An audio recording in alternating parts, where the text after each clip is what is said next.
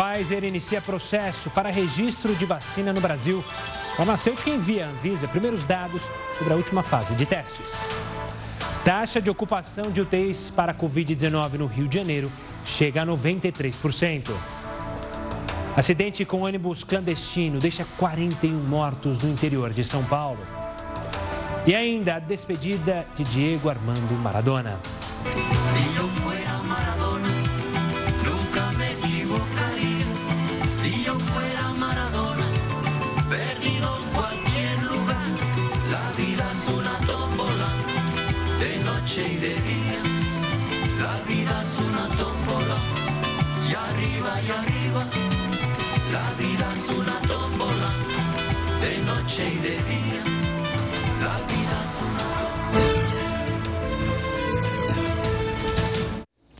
Uma boa noite a você que acompanha o Jornal da Record News, que também está ao vivo no nosso canal do YouTube e lá no nosso Facebook. A Pfizer anunciou nesta quarta-feira que enviou à Anvisa os primeiros dados dos testes da fase 3 da vacina contra o coronavírus. Segundo a farmacêutica norte-americana, este é um passo importante para que a vacina esteja disponível o mais rápido possível no Brasil. Ainda assim, o procedimento não significa que a empresa pediu o registro do produto no país. Na etapa atual, a Pfizer busca agilizar a análise de documentos até que haja uma solicitação formal. No Brasil, 2.900 voluntários participam dos testes, mas não há acordo fechado para fornecimento do imunizante para a população. Apesar disso, o Ministério da Saúde informou que a empresa está entre as cinco que estão negociando com o Brasil. A Pfizer e o laboratório alemão BioNTech anunciaram ainda nesta semana que a vacina teve 95% de eficácia no combate à doença e não houve efeitos colaterais graves. Os resultados dos estudos ainda não foram divulgados em nenhuma revista científica. Além da Pfizer, outras duas farmacêuticas compartilharam dados com a Anvisa. A AstraZeneca, que desenvolve a vacina em parceria com a Universidade de Oxford, e o laboratório Sinovac, que está trabalhando junto com o Instituto Butantan. 41 pessoas morreram e 11 ficaram feridas num acidente envolvendo um ônibus de trabalhadores da indústria têxtil e um caminhão numa rodovia em Itaguaí, no interior de São Paulo. A colisão é considerada a mais grave do ano aqui no estado. A repórter Ingrid Griebel está no IML de Avaré, local para onde os corpos foram levados. E tem mais informações. Uma boa noite, Ingrid. Boa noite. Aqui na porta do Instituto Médico Legal de Avaré, cidade que fica a 270 quilômetros de São Paulo, famílias aguardam angustiadas o momento do reconhecimento dos corpos. Ao menos 10 vítimas já foram identificadas até agora. Uma força-tarefa foi criada com profissionais de todo o estado de São Paulo para facilitar esse reconhecimento. O trabalho dos legistas, nesse momento, é feito com as digitais. Logo mais, uma lista completa com todos os nomes deve ser divulgada. O trabalho dos peritos pode durar muitas horas. A empresa de ônibus que transportava 50 profissionais de uma indústria de jeans da cidade de Itaguaí, também aqui do interior de São Paulo, operava de forma clandestina. E aí está fretamento e locação. Clandestinamente atuava nas rodovias paulistas desde outubro do ano passado. Já tinha sido inclusive multada e alguns veículos foram apreendidos durante fiscalização.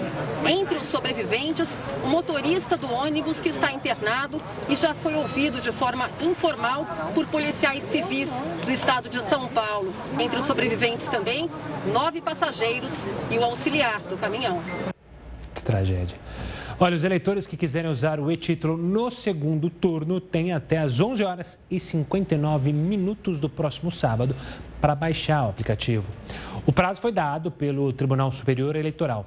O e-título pode ser usado como identificação do eleitor, mas apenas se o cidadão tiver feito a biometria. Além disso, ele também fornece informações como local e setor de votação. Ainda assim, o uso do aplicativo desenvolvido pela Justiça é opcional para o eleitor, que pode votar também apresentando documentos de papel. Por meio da ferramenta, o eleitor que estiver fora do domicílio eleitoral também pode justificar a ausência. E o presidente Jair Bolsonaro assinou hoje a medida provisória que isenta os moradores do Amapá da conta de luz. Conforme a Secretaria-Geral da Presidência, a isenção vale para os 30 dias anteriores à publicação da medida.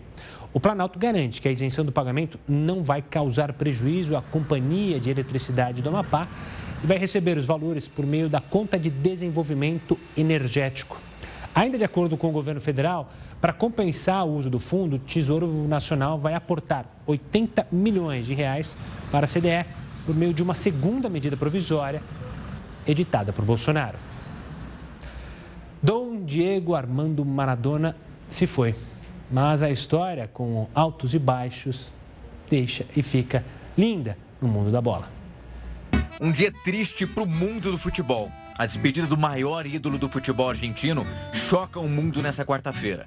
Conhecido por dribles geniais, uma velocidade poucas vezes vista e uma frieza para balançar as redes, Diego Armando Maradona morreu aos 60 anos por causa de uma parada cardiorrespiratória. Dom Diego, como ele foi carinhosamente apelidado, sofreu um mal súbito na manhã de hoje. As ambulâncias foram até a casa dele, mas o craque não resistiu. O Maradona já estava enfrentando problemas de saúde e se recuperava de uma cirurgia no cérebro. Com a bola nos pés, o Maradona encantou o mundo. O craque argentino começou a carreira no Argentinos Júniors, onde ele se destacou muito rápido e cavou uma vaga no Boca Juniors, um dos maiores times da Argentina e clube do coração do Diego. No Boca, o Maradona conquistou o torneio metropolitano da Argentina e logo saiu da América do Sul rumo à Europa. No velho continente, o Maradona conquistou mais três títulos com a camisa do Barcelona e logo ele foi transferido para o Napoli, time italiano.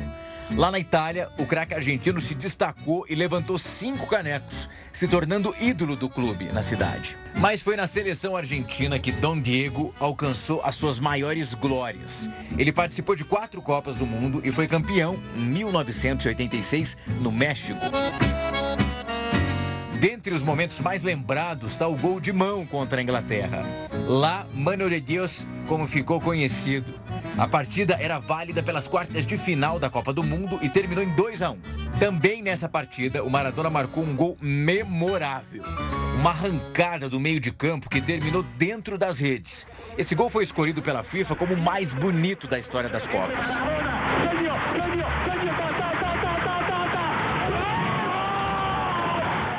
Deus em campo, humano fora dele. O Maradona acumulou polêmicas ao longo da carreira. Além de frases e algumas confusões, Diego viveu boa parte da carreira enfrentando problemas com as drogas. Mesmo assim, esse craque argentino sempre foi referência no esporte. O dia foi repleto de homenagens ao craque argentino e nas redes sociais clubes e jogadores se manifestaram. A frase que mais se ouviu é: Diego será eterno. Ainda nessa edição falaremos mais sobre a morte de Diego Armando Maradona. Vamos falar com o Heroto Barbeiro, porque a corrida pelas vacinas contra a Covid-19 tem despertado o interesse de investidores por ações dos laboratórios que conduzem os experimentos. O Heródoto explica para a gente por que isso está acontecendo antes de mais nada. Olá, Heródoto. Olá, Gustavo. Olha, a pandemia foi responsável pela Perdemos o contato. negativo. Ah, não, está. Estamos com a instabilidade provocada pela internet. Vamos tentar restabelecer o contato com o Heroto para ele voltar e assim, claro, é, concluir o pensamento para você de casa também entender exatamente sobre é, essa busca aí de ações pelos farmacêuticas, pelos laboratórios que estão na corrida contra a Covid-19. Vamos voltar com o Heroto Professor, estava com um problema aqui, um ruído na nossa comunicação, agora com a comunicação ajudando, a gente pode, claro, conversar. Diga lá, professor. Olha, então, retomando rapidamente, queria lembrar o seguinte, que alguns setores da economia vão indo muito bem, principalmente o setor farmacêutico. O setor farmacêutico vai indo de vento em pouco. E olha, para ter uma ideia, a competição hoje, ela não é mais uma competição só de, de, de, de grandes farmacêuticas americanas e europeias como no passado. Agora nós temos nessa competição as farmacêuticas chinesas e também as russas do mercado mundial. Então a gente percebe o seguinte: a gente percebe que há uma competição pelo faturamento, pelos bilhões, eu vou repetir, pelos bilhões de dólares que eles estão faturando e vão faturar, não só com as vacinas, pelo contrário. Além das vacinas, estou vendo o seguinte: é, tem indústria que está ganhando um caminhão de dinheiro fabricando máscara, outra fabricando sabonete, outra fabricando desinfetante. Tem uma ideia? No Reino Unido, Uh, aumentou 255% a compra de desinfetantes. Quer dizer, as farmacêuticas estão vendendo tudo isso. E outra coisa importante é o seguinte: em alguns lugares do mundo, como por exemplo nos Estados Unidos, onde eles devem começar a, a, agora a vacinar no dia 10, é, tem grana do governo federal, tem grana pública investida também nos, nos, nos laboratórios. E, logicamente, isso está fazendo com que haja muita crítica, dizendo que vocês estão ganhando muito dinheiro em cima da desgraça geral. O preço do, da, das vacinas, até outro dia nós mostramos aqui, a mais barata é de 20 reais, duas doses, vai até 100, 100 e tantos reais, 130 reais, também com duas doses. E outra coisa interessante é o seguinte, além deles ganharem dinheiro com essa vacina, os laboratórios estão também ganhando muito dinheiro com outras doenças, por exemplo, o medicamento que todo mundo já ouviu falar dele, chamado ACT, que é um medicamento para as pessoas que têm a doença do HIV. E eu tive vendo uma coisa inacreditável aqui.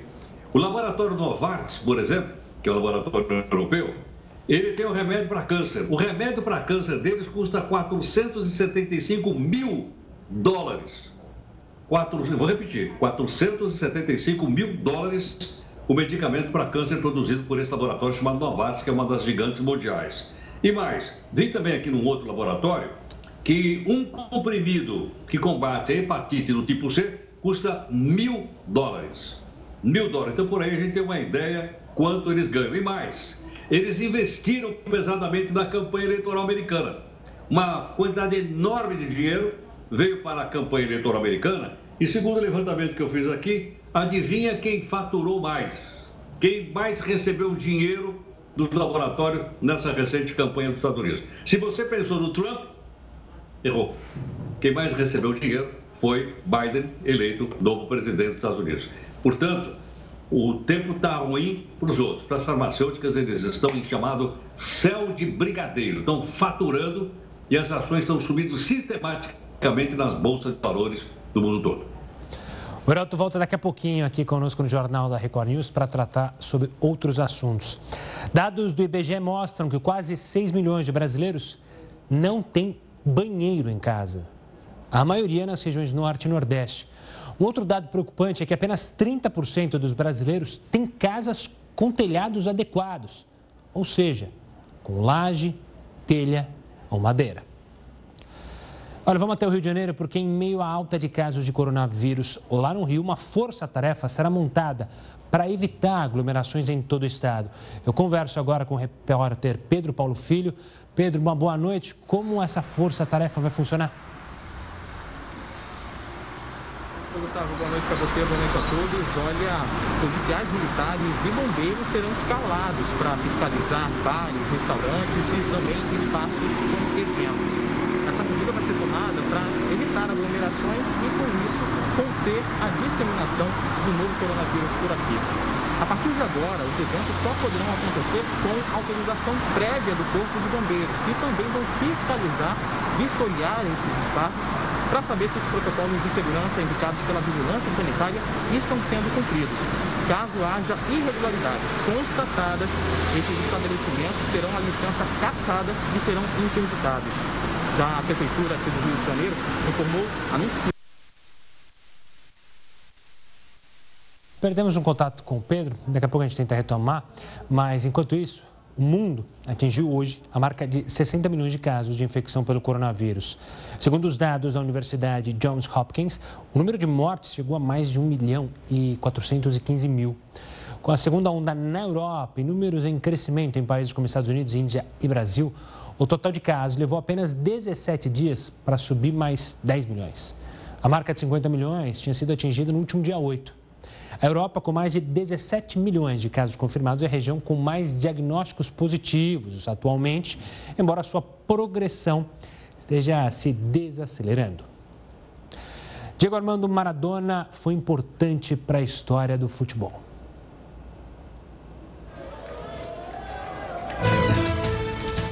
Vamos ao Rio de Janeiro retomar o contato com Pedro para falar sobre essa força-tarefa no Rio de Janeiro.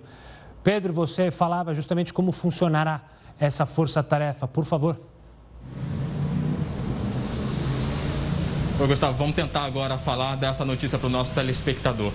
Policiais militares e também bombeiros, eles serão escalados para fiscalizar bares, restaurantes e outros estabelecimentos que tenham eventos programados. Isso tudo tem o objetivo de evitar aglomerações e, com isso, conter a disseminação do novo coronavírus. A partir de agora, aqui no estado do Rio de Janeiro, os eventos só poderão acontecer com autorização prévia do Corpo de Bombeiros, que também vai fiscalizar, vistoriar esses espaços. Se houver irregularidades encontradas, é, distoantes quanto às normas é, indicadas pela, pela Vigilância Sanitária aqui do Rio de Janeiro, esses espaços terão a licença cassada e ainda serão interditados. E a Prefeitura do Rio de Janeiro também anunciou uma parceria entre a Guarda Municipal, a Vigilância Sanitária e a Polícia Militar para fiscalizar os eventos aqui na capital fluminense. Entre as sanções previstas estão multas e até prisões. Gustavo. E Pedro, além das ações de prevenção, como é que está a situação de quem já está infectado? Pois é, o Rio de Janeiro hoje está aí com a faixa de, desde o início da pandemia, 343 mil infectados pela doença. E a gente teve aí um aumento de procura ah, pelos leitos de UTI, principalmente aqui na capital fluminense e no interior do estado. Mas, por enquanto, no Rio de Janeiro, Prefeitura e governo do estado descartam que nossa região esteja em uma segunda onda de contaminação pelo coronavírus. Também está descartada por enquanto a possibilidade de lockdown, que é o fechamento completo do comércio, estabelecimentos comerciais. Como a gente antecipou ontem, trouxe aqui na Record News, a falta de ocupação das UTIs em todo o estado está por volta de 90%, girando em torno de 90%.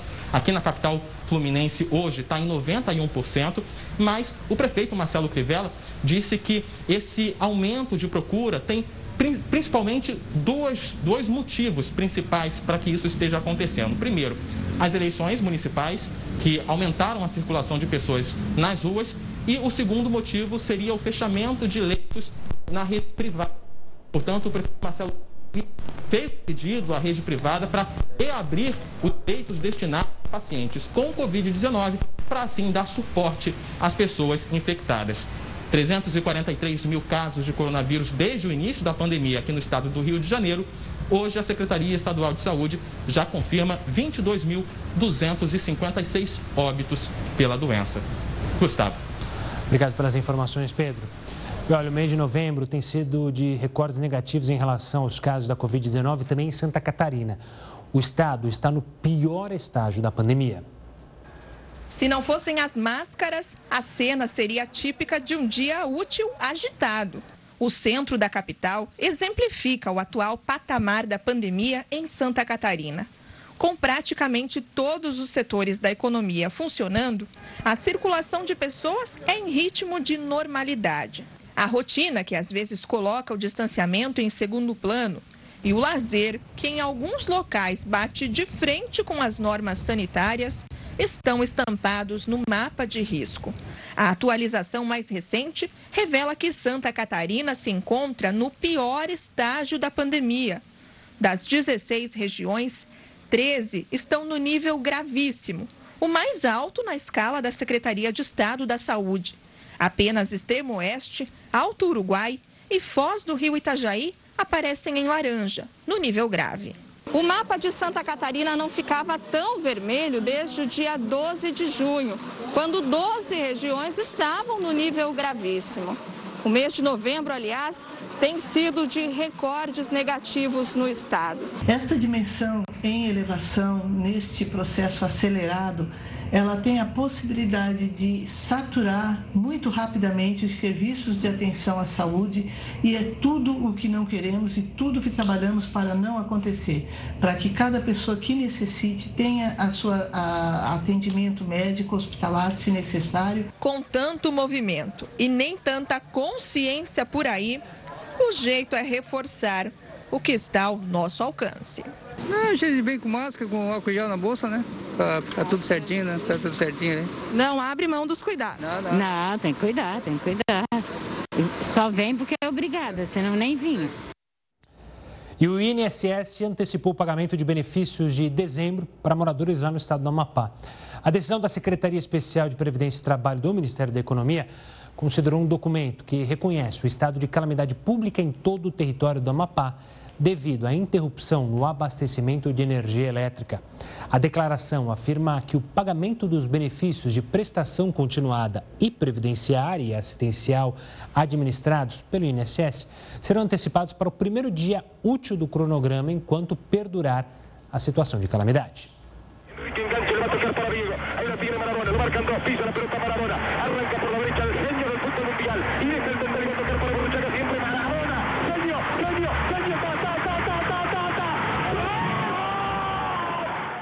A despedida de um gênio.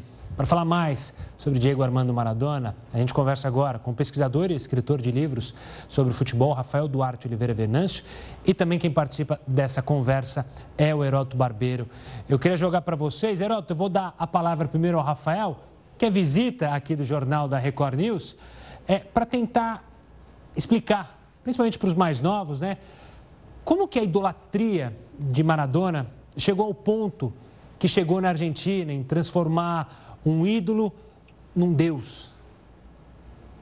Eu acho, primeiramente, boa noite, né? Eu acho que a história do Maradona é um pouco uma história de um caminhar desde que, to, que nem um pouco que nem o Neymar, a gente, os argentinos viram Maradona desde pequenininho, jogando no Argentino Júnior, torceram por ele, queriam ele na Copa de 78, mas o Menotti não deixou, sofreram com ele em 82, vibraram com ele em 86, sofreram a derrota em 90, sofreram mais ainda com a suspensão por doping em 94. E, querendo ou não, a história da Maradona é uma história argentina plena e uma história romântica do futebol. E, querendo ou não, os times que o Maradona joga depois, além da Argentina, claro, ele jogou pelo Boca Juniors, mas o, o Barcelona e especialmente o Napoli, pensa, o Napoli é um time de um país que é apaixonado por futebol. Tão apaixonado por futebol que chama ele de calcio, uma palavra italiana, não aquela corruptela do inglês, né? E então, a história de Maradona é uma história, vamos dizer, de um caminhar da jornada do herói, igual nós que gostamos de livros, que gostamos de pesquisar essas coisas, de escrever peças de teatro, tudo valorizamos. Seja jornalismo esportivo noticiar os feitos esportivos, mas também o traz o mito, né? Querendo ou não, é... Maradona é Deus na Argentina e ele não é o rei do futebol, ele é o Deus do futebol. Herói, trazendo você para a conversa, como o Rafael bem dizia, né? A gente pode dizer que era um tango, um tango tristonho, que tinha momentos de alegria, mas era literalmente, e foi literalmente um tango a vida de Maradona, né, Heroto? Exatamente. Rafael, eu queria te perguntar o seguinte. O, Pode dizer. O Maratona, logicamente, como a gente acompanhou, sempre foi notícia. Mas ele foi notícia dentro do campo e fora do campo também. E teve, pelo menos, uma atuação política interessante. O Maradona, por exemplo, apoiava, apoiava, apoiava o governo cubano. Era amigo do Hugo Chávez e, mais recentemente, do Maduro na Venezuela. Então, eu te pergunto o seguinte: politicamente, Tá? Maradona se envolveu, inclusive, em eleições na Argentina. Qual era o papel dele? O que, o Maradona era? Era um, era, um, era um homem ligado à esquerda, um homem ligado à direita? Como é que a gente poderia defini-lo fora do campo de futebol? Eu vejo o Maradona, os mais jovens não vão conhecer, mas eu vejo o Maradona muito parecido com o Heleno de Freitas. A comparação com o Pelé, assim, entre o Pelé é um esportista completo, o Pelé é um homem do futebol. Maradona é um homem da sociedade, um último romântico, um rebelde. E isso é interessante. As posturas dele de esquerda são posturas que indicam essa rebeldia. A tatuagem do Che Guevara, o apoio a Fidel Castro, as fotos com charutos cubanos. E, de certa maneira, ele se posicionar à esquerda mostra um lado progressista da sua personalidade, porém um lado de espetáculo que a política também possui. Então é interessante ver isso. O Maradona querendo ou não, ele se alia a figuras míticas argentinas. O Che Guevara, o Ernesto Che Guevara, a Evita Peron. Por isso que eu falo um pouco do Heleno de Freitas brasileiro, mas corria a história que ele teria tido um caso com Evita quando ela era a primeira dama.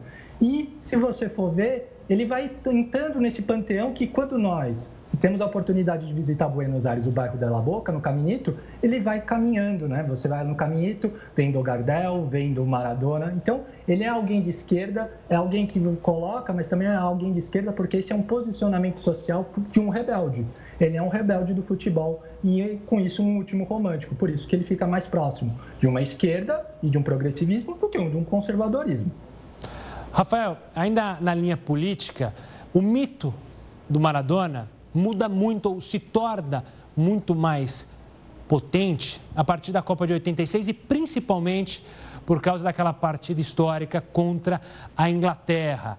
Aquele momento é o turning point, como gostam de dizer, porque ele traz à tona um fato político, uma derrota é, contumbante da Argentina na geopolítica ao enfrentar os poderosos é, da Inglaterra e o Maradona faz questão de vencer a Inglaterra é, com um gol ainda roubado a malandragem e citar os 400 argentinos mortos na, na Guerra das Maldivas, né? Você acredita que foi naquele ponto que o mito Maradona só cresceu? Na verdade, a gente tem dois pontos. Primeiro, a gente lembra apenas deste lado. Pensa que esse jogo tem duas fases, igual eu escrevi no meu livro, né? Herói no México. Maradona fez este gol, que é a mão de Deus, porém fez um outro gol, foi o gol que ele driblou todo mundo. E temos que lembrar que 20 anos antes, a Inglaterra, na Copa da Inglaterra, venceu a Argentina num jogo extremamente suspeito, onde o capitão argentino, Ratim, foi expulso sem direito a se manifestar e ele chuta a bandeira inglesa. Então é uma vingança não só no campo de batalha, mas também do campo de batalha do revaldo da, da, do futebol. Então ele vinga as Maldivas e vinga aquela partida na Inglaterra da Copa de 66. E claro, e se a gente for lembrar, a gente está falando dos anos 80, onde o futebol e a política se, se aproximam muito. Né? Basta lembrar da democracia corintiana. Só que eu queria ressaltar outra coisa: a ida do Maradona para o Napoli querendo ou não, ele ir para o sul da Itália, claro que foi a maior transação da época, mas querendo ou não, ele não ir para os times ricos do norte ou do centro da Itália, isso mostra também um posicionamento que o transforma em graus de Deus. Querendo ou não, você jogar no Boca é jogar no maior time da Argentina. Você jogar na Barcelona é um dos dois maiores times da Espanha. Mas o Napoli não era um grande time. E ele leva o Napoli a ser algo sensacional junto do Careca. Então, querendo ou não, eu acho que o mito Maradona se torna naquela partida contra a Inglaterra na Copa de 86 e com certeza ganhando o título posteriormente. Porém, a, a mudança dele para o Napoli é algo que a gente falará muitas vezes, tanto que um dos clubes que mais homenageou ele neste dia do seu falecimento é o próprio Napoli, lá na Itália, mudando o nome do estádio. Heroto. Rafael, você lembrou da, da atuação do Maradona na Europa? Eu queria aproveitar a oportunidade e perguntar também o seguinte. Lembrando aí da carreira dele lá na Itália. É, ele faz parte de um verdadeiro exército de jogadores latino-americanos, não só argentinos, mas brasileiros, em direção ao futebol europeu. Quando a gente dizia, olha, nós deixamos de exportar mão de obra e passamos a exportar pé de obra, dentro desse conjunto, ele foi, vamos dizer, o mais significativo, saindo do futebol latino-americano para jogar no futebol europeu? É, há uma divisão entre ele e o próprio Alfredo Di Stefano, argentino, que vai ser craque no Real Madrid, né? A própria questão do Maradona, ele falava assim, eu jamais imaginei superar o Di Stefano, né? Então, com certeza, claro que a gente tem que lembrar nessa nesses anos 80, o futebol italiano atrai basicamente os grandes craques das seleções brasileira e argentina. A gente tem que lembrar do Zico, temos que lembrar do Sócrates, né? Então é muito interessante essa questão. Só que isso é uma prática que aconteceu também nos anos 40 e 50, e especialmente nos anos 30, quando a seleção da Itália, em 1934, foi basicamente composta dos oriundes, que são filhos de italianos, argentinos e brasileiros e uruguaios que vão para a Itália e montam aquele time vencedor. Por quê? Ninguém segurava o Uruguai e a Argentina nos anos 20 e nos anos 30. Então, o Maradona é um símbolo de uma dessas fases. Rafael, obrigado pela participação, por falar sobre esse monstro sagrado do futebol, Diego Armando Maradona. Um forte abraço, obrigado pela participação. O Heroto continua aqui conosco, daqui a pouco ele volta dentro do Jornal da Record News para trazer novas informações. A discussão sobre um novo programa social deve ganhar impulso depois das eleições. Esse programa substituiria o Bolsa Família. A gente explica no próximo bloco. Continue conosco. O Supremo Tribunal Federal formou maioria para restaurar normas de proteção ambiental a manguezais e restingas. A gente vai a Brasília com o repórter Clébio Cavagnoli, que tem mais informações. Boa noite, Clébio. Olá, Gustavo. Boa noite a você e a todos que acompanham o Jornal da Record News. Olha, seis dos onze ministros do STF votaram para revalidar as regras de proteção que foram derrubadas em setembro pelo Conselho Nacional do Meio Ambiente. Esse conselho, a gente relembra aqui, é presidido pelo ministro do Meio Ambiente, Ricardo Salles. Entre as principais regras estão a obrigatoriedade de licença ambiental para projetos de irrigação e também a proibição do desmatamento nas, naquelas áreas de preservação permanente com vegetação nativa. A gente relembra que esse julgamento termina sexta-feira no plenário virtual, aquele sistema em que os ministros depositam o voto de maneira individual. Volto com você, Gustavo. Clébio, do Clébio a gente volta a falar com o Heródoto Barbeiro. Ele mostra agora qual é a média de mortes por coronavírus em alguns estados brasileiros. Ele separou três telas para você de casa entender. Diga lá, professor. Olha, Gustavo, é, o dado foi fechado ontem. Portanto, eles são bastante atualizados, são os mais atualizados que estão aí. E outra coisa que eu queria chamar a atenção é o seguinte: outro dia nós mostramos aí o ranking de países. E o Brasil aparece em sétimo lugar, porque é proporcional ao número de habitantes. Então, esse mesmo cálculo, essa mesma visão, deve ser mostrada agora, porque tem estados brasileiros com mais habitantes e tem com menos habitantes. Então, vamos mostrar primeiro os números absolutos de três estados brasileiros uh, no número de mortes no dia 24, ontem, portanto. Ontem, no Acre, teve, nós gostaríamos que não tivesse nenhuma. Infelizmente, teve uma morte no Acre, teve duas no Amapá e teve três em Alagoas. Você veja que, comparativamente com outros estados brasileiros, esses três são aqueles que menos registraram morte no dia de ontem, de acordo com o levantamento feito aí pelo Ministério da, da, da Saúde. Agora vamos mostrar os estados que estão no nível intermediário. Eu listei três, tem outro, mas eu listei três. Eu listei o Espírito Santo, com 19 mortes ontem, Santa Catarina com 23 mortos e o Paraná com 25. Então eles estão bastante aproximados, esses estados brasileiros que, tem, que não estão nem no topo e também não estão aqueles uh, números que eu acabei de mostrar. Mas vamos olhar agora os três estados brasileiros onde ocorrem mais mortes de acordo, então, com essa verificação. São, logicamente, os três estados mais populosos do Brasil. Pela ordem, mais populoso aqui é São Paulo, depois Minas Gerais, depois o Rio de Janeiro. Então é sempre proporcional. Ainda assim, Minas Gerais tem 39 mortes, que é o segundo estado mais populoso do Brasil. Você tem o Rio de Janeiro com 95 mortes e tem São Paulo com 101. Lembrando mais uma vez que São Paulo é o estado de maior população do Brasil. Ele tem aproximadamente 45 milhões de habitantes. Então, se nós fôssemos fazer aí, não o número absoluto, mas o número relativo, seria realmente muito, muito baixo. Mas, de qualquer forma, é para a gente ter uma ideia, esses números, de o que, que acontece num ponto do país e acontece em outros pontos do país. Então, em alguns lugares, a contaminação pelo, pelo vírus está sendo mais alta, em outros ela está sendo muito baixa e a gente está registrando, então, aí o número de mortes de acordo com o Ministério da Saúde. Apenas para a gente ter uma geral do nosso país, né? para a gente não achar nem que está tudo muito baixo e nem que está muito alto. Depende cada situação, cada estado do Brasil, como você viu aí nesses números que eu acabei de mostrar. É isso, Gustavo. Obrigado, Heraldo, pelas informações. Agora vamos falar da discussão sobre um novo programa social que deve ganhar impulso depois das eleições. De acordo com o presidente Jair Bolsonaro, a falta de dinheiro tem impedido, até agora, uma solução para um programa que substitua o Bolsa Família no ano que vem. Seriam necessários 30 bilhões de reais para criar um novo programa. Atualmente, 14 milhões de lares já estão no Bolsa Família, a um custo de 35 bilhões de reais por ano. A justiça determinou que a Vale pague uma indenização de 250 mil reais a um tio que perdeu o sobrinho na tragédia de Brumadinho. É o que você vê no próximo bloco. Continue conosco. Jornal da Record News de volta para falar do índice do custo da construção civil que caiu em novembro. Ficou em 1,29%. A taxa é menor que a de outubro. Materiais e equipamentos puxaram a queda. No ano, o setor acumula alta de quase 8%. O índice da Fundação Getúlio Vargas é usado para reajustar parcelas de contratos de imóveis comprados na planta. Olha só essa história. A Justiça determinou que a Vale pague uma indenização de 250 mil reais a um tio que perdeu o sobrinho na tragédia de Brumadinho em janeiro de 2019.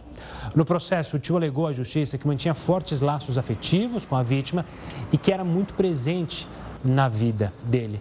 O homem ainda disse que o sobrinho, quando criança, morou por um tempo na mesma casa que o tio e que depois de alguns anos teria se mudado para uma residência próxima do homem. Ele ainda disse ter entrado em depressão por sentimento de culpa e afirmou que se tivesse mudado o sobrinho de emprego, ele não teria sido vítima da tragédia. Durante o processo, a mineradora Vale e a empresa terceirizada que empregava a vítima não negaram o ocorrido. Mas, na defesa, a mineradora disse que não deveria haver indenização ao tio devido ao grau de parentesco.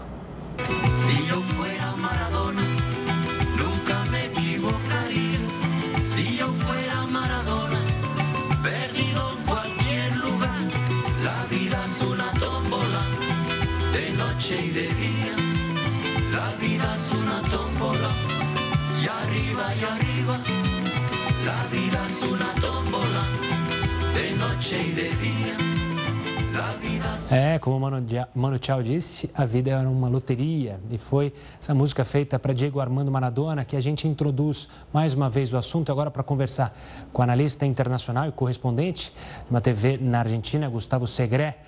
Gustavo, obrigado pela participação aqui conosco. Infelizmente, para falar sobre um tema é, triste demais para todos argentinos e amantes do futebol. É, há pouco eu vi que já se planeja é, o velório de Diego Armando Maradona na Casa Rosada com uma multidão. É, quais são as informações da Argentina sobre essas últimas homenagens para Dom Diego? Boa noite para você, Gustavo. Boa noite para todos que nos estão assistindo. Sim, já tem muita gente no obelisco. Milhares de pessoas têm se concentrado numa questão, inclusive, um pouco responsável em função da pandemia. Ah, o governo do presidente Fernandes indicou que vai abrir a Casa Rosada para poder realizar o que seria o velatório do Diego Armando Maradona e se especula que um milhão de pessoas possam ir durante três dias a se despedir de uns esportistas mais importantes do país, da Argentina, mesmo que sempre estive no limite entre as coisas que estavam bem feitas dentro da quadra e as coisas que não estavam tão bem feitas fora das quadras, eh, convivendo muito com questões de drogas, com muitos problemas familiares, com filhos por muitos países e num momento onde eh, a sua saúde também não estava bem, ele tinha sido operado, tinha feito uma cirurgia, precisamente um hematoma cerebral, e durante duas oportunidades tinha feito uma cirurgia bariátrica, tinha problemas com álcool e a sua vida estava um pouco complicada. Gustavo, a gente está vendo imagens aí exatamente do obelisco, como você mencionou, uma multidão já se mantém aí desde o início da tarde, quando houve a confirmação da morte de Diego. É, Gustavo, qual que é o legado que a gente, tudo bem que está recente, mas a gente pode analisar qual que é o legado que Diego Armando Maradona deixa, não só no futebol, mas além das quatro linhas, apesar de todos os problemas, como você mesmo bem disse, é, problemas com drogas, problemas de relação, é, a gente consegue já é, olhar o legado de Diego Armando? Eu te diria que, do ponto de vista esportista, sim, eh, sobretudo para aqueles, aqueles que simpatizamos com Boca Júnior, por exemplo, o Diego Armando Maradona foi a figura do Boca, historicamente, aquela figura emblemática da mão de Deus, como se denominou aquele gol que ele fez contra a Inglaterra em 1986, no Mundial que ele empurrou a seleção argentina e obtive no México a Copa do Mundo.